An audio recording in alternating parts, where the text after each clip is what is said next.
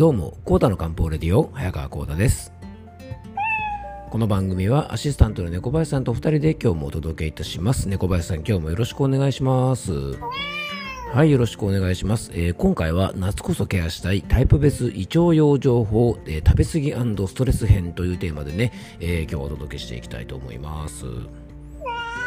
うん、そうですね、まあ、最近ね、あのーなんか心の持ちようみたいな話がね、すごく多かったんで、猫林さん、今回はね、ちょっと久しぶりに体系の話ですよね。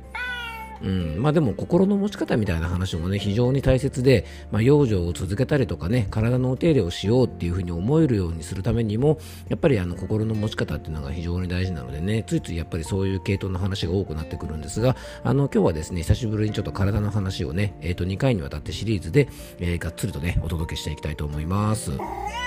はい、あの漢方相談をしていてもですねあの夏の不調はねもう本当にいろいろあるんですけども、まあ、やっぱりねこの時期胃腸の弱りを訴える方が非常に多いですよね。うん、でねやっぱりあの普段元気な方でもこの時期だけは冷たい飲食が増えてですねちょっと調子を崩してしまったりとか、えー夏休みの飲食でねこうバランスが崩れたりとかあとはねあの、まあ、やっぱ夏ならではかもしれませんがやっぱ心身の疲労とかで、えー食べれなくなったりする方がね非常に増えてるんですよね。でまたね、まあ、食べ過ぎないとか飲み過ぎないとか、まあ、胃腸を冷やさないっていうのはねやっぱこれね小林さん養生としては基本ですよね。まあでもね、なかなか夏休みなんかもあったりしてね、この時期なかなか節度を守ることがちょっと難しい時期かもしれないので、まあそれだけにね、少しでも日頃から胃腸をいたわっておくことで、あの、ちょっと無理してもね、大丈夫なような胃腸に、またね、こう胃に負担がかかるようなことを少しでも軽減してあげることが、まあ夏を元気に過ごすポイントかなと思いますし、あの、次の季節ね、やっぱり秋もね、この時期しっかりケアしておくことで、えー快適に過ごすことができますよね。はい、ということでね、今日はそんなお話をしていきたいと思います。えー、コータの漢方レディオ、今日もよろしくお願いいたします。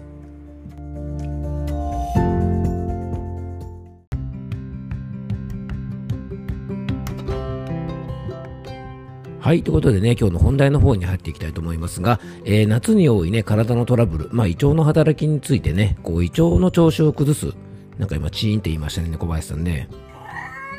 なんか、電子レンジで、あ、そうか、あれだね、猫林さん、トウモロコシだね、きっとね、これね。うん、この間ですね、あの、僕のね、漢方仲間のお友達の高吉先生という方からね、あの、すっごい美味しいね、もう、トウモロコシがね、結構たくさん届いてですね、生でも食べれるというので、初日はですね、少し生で食べたんですが、あの、残りをですね、今ちょっとレンジでチンしてね、夜食べようかなと思って、えー、ちょっと温めてたんで、休憩室にある電子レンジでチンしてたんですが、今ちょうどチンって言いましたね。うんどうしたね、小林さん。反応が遅かったね。うん。まあいいや、ちょっともろこしの話してる場合じゃないですね。本題に入っていきましょう。はい。えーとね、やっぱね、あの、普段元気な方もですね、この時期だけは、まあ、冷たい飲食が増えてね、調子を崩したりとか、えー夏休みでね、飲食のバランスが崩れたり、まあ、かえー心身の疲労でね、食べれなくなったりすることがあるなんてお話をしました。で、そんなね、いろいろトラブルがある中でも、まず今日、えー紹介したいのがですね、食べ過ぎとか飲み過ぎによって胃に負担をかけちゃう方の養生法ですね。で、夏というのはですね、結構出かけたりとかね、夏休みなんかもあったりして、意外と食べ過ぎたり飲み過ぎたりして、胃腸の調子が崩すんですね。で、食べ過ぎとか飲み過ぎの方は、これ中医学的にはですね、単質といってですね、体の中に余計なものをたくさん生み出して、えー気血水と言われるね、体を構成するね、あの、体の中を構成する成分、まあ、こういったものの流れをですね、非常に悪くしてしまいます。えーこれを防ぐにはですね、まあ、食べ過ぎないことがまず大事で、そのためにはね、鉄の意志が大事と言いたいとこなんですがね、まあ、なかなかそう簡単にはね、やっぱりいきませんよね。でね、ついつい食べ過ぎちゃう方の養生として、えー非常におすすめなのがですね、まあ、食べ過ぎ防止にもなりますし、食べたもののね、消化を助けることにもつながる、よく噛んで食べるということをですね、ぜひ心がけてほしいなと思います。特にですね、夏の食事で、まあ、ぐーんと増えるのが麺類ですよね。えーそうめんとか、まあ、そばとかね、うどんとか、まあ、えっ、と、冷やし中華だとラーメンかな。まあ、そういったね、麺類食べる時あのことが非常に増えると思うんですが、麺類というのはですね、かなり噛まずに飲み込んでしまいます。ね、あの食べ過ぎとかですね、まあいろいろでですね、ちょっとこうね、おえっとこうリバースするとですね、漏れなく麺類というのはね、そのままの形で結構出てきちゃいますよね。なのでぜひね、しっかりあの麺類なんかはね、噛んで食べるようにするとか、まあ麺類以外のものもですね、よく噛んで噛むことで非常にいいことがね、あの起こります。まあ大きく分けるとそれ2つあるんですが、よく噛んで食べることによってですね、まず1つ目は胃での消化を助けることで、えー胃腸の負担を減らしてくれます。そして、えー、よく噛んで食べることで唾液の分泌が非常に増える、まあ、この2つがね非常に大事だと思いますでよく噛んで食べるとね胃腸の負担を軽減するというのはもちろん消化が良くなるのでよくわかると思うんですが、えー、実はですね唾液というのは消化促進を助けてくれるある意味ね自分で作れる胃腸薬みたいなものなんですね。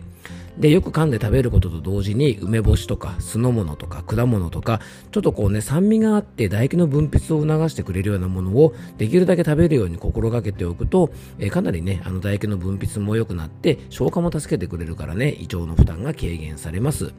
でよく噛んで食べることはね満腹中枢を刺激して食べ過ぎ防止とか肥満防止にもつながりますので、えー、ぜひですねそんな風に食べてみるといいんじゃないかなと思います。あとねこのねよく噛んで食べるということは食べ過ぎの方だけではなくてですね逆に食欲が低下しやすい胃腸虚弱の方もですね実はこのよく噛んで食べることが大事なんですねまあ、なぜならね、胃の消化を助けてくれますから、もともと胃腸の弱い方なんかにとってはね、非常に助かる養生じゃないかなと思います。で今日紹介する2つ目がですね、えー、胃の動きを司っている自律神経のバランスがストレスとか生活リズムの乱れによって、えー、崩れてしまってそして胃腸の働きが悪くなってしまうという方におすすめの養生法です。えー、中学的にはですね、まあ、自律神経のバランスの乱れとかストレス、えー、これでこういったねあの不調によって流れが悪くなってしまうのを気体といってね気の巡りが滞ることで体の中でいろいろな不調が起こるんですがその一つが胃の働きが悪くなることです。で自律神経のバランスが崩れると交感神経優位といってですね、まあ、胃の動きが悪くなってしまいますで副交感神経で胃が収縮するわけですからやっぱりこの自律神経のバランスが崩れるとですね胃の動きがうまくいかなくなってしまって食べ物の消化がうまくできなくなってしまいます。ストレスとか緊張とかでね胃の調子が悪くなるという方はこの自律神経の仕組みがですね実は大きく関係をしています。でもちろんね精神的なストレスでも胃腸が悪くなるんですがそれと同じぐらい注意が必要なのがね実は生活リズムなんですね。まあ、特にね夏はですねお盆休みなど長期の休みがあったりして普段の生活リズムとかなり変わってしまう方が多いです。あとねお子さんとかが夏休みになっていつものリズムで生活できないなんて方もね結構多いと思いますので、まあ、寝る時間とか起きる時間とか食べる時間が大きく変わってしまうとですねこれ実は自律神経のリズムも大きく崩れるんですね。なので休みになると胃の調子が悪いという方はちょっとこういう生活リズムなんかを見直してみてみると、えー、自律神経のバランスも整って胃腸の働きも良くなるんじゃないかなと思いますぜひですね、特にあのお盆休みに注意していただきたいのが、起きる時間、寝る時間、食べる時間、まあ、これだけはですね、普段のリズムとできるだけ同じようにしておくといいと思います。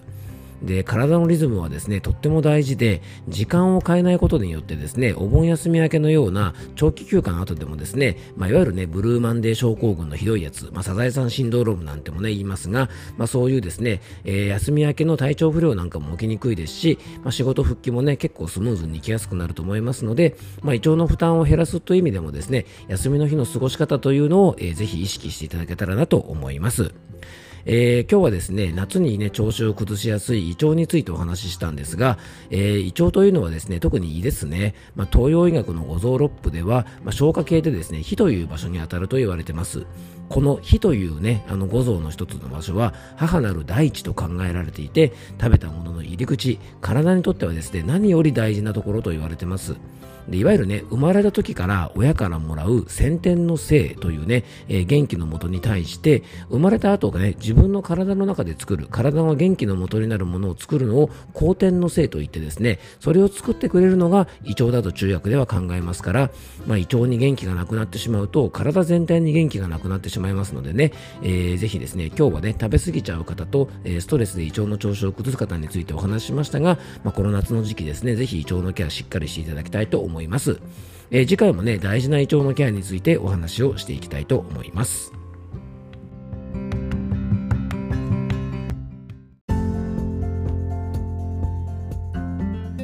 ということでね、今回は、えっ、ー、と、胃腸のケアについてね、ちょっとお話をさ,、ま、してさせていただきましたが、えー、今回もクロージングのお時間です。なんか今日、カミカミだね、小林さんね。うん、多分ですね、話し始めにですね、いきなりなんか電子レンジがチーンとか言ってですね、トウモロコシがね、えー、チンし終わったんでね、ちょっと出花をくじかれた感じですよね。うん、まあでもトウモロコシのせいにしてに制しても仕方がないのでね、えー、ちょっと今日はね、あの、カミカミでお聞き苦しい点がいろいろあったかと思いますが、えー、ちょっと気合の一発撮りということでね、あの、ぜひご容赦いただきたいと思います。はい、ということでね、最後に僕からご案内です。えー、この番組ではあなたからのメッセージや番組テーマのリクエストなどをお待ちしております。メッセージやご質問は番組詳細の専用フォームのリンクを貼り付けておきますので、えー、そちらからよろしくお願いします。えー、Twitter やインスタの DM とかでももちろん大丈夫ですのでね、お気軽にメッセージとかご質問を、え、送ってください。お待ちしております。え、そして僕との漢方相談をご希望の方は僕のお店のホームページのお問い合わせフォームからお気軽にご連絡ください。えっ、と、お店の LINE の登録もね、お店のホームページからできますので、え、興味がある方は番組詳細の方に僕のお店のホームページのリンク貼り付けておきますので、よかったらそちらの方も覗いてみてください。えー、今日も聞いていただきありがとうございます。どうぞ素敵な一日をお過ごしください。漢方専科サーター薬房の早川幸太でした。では、また明日。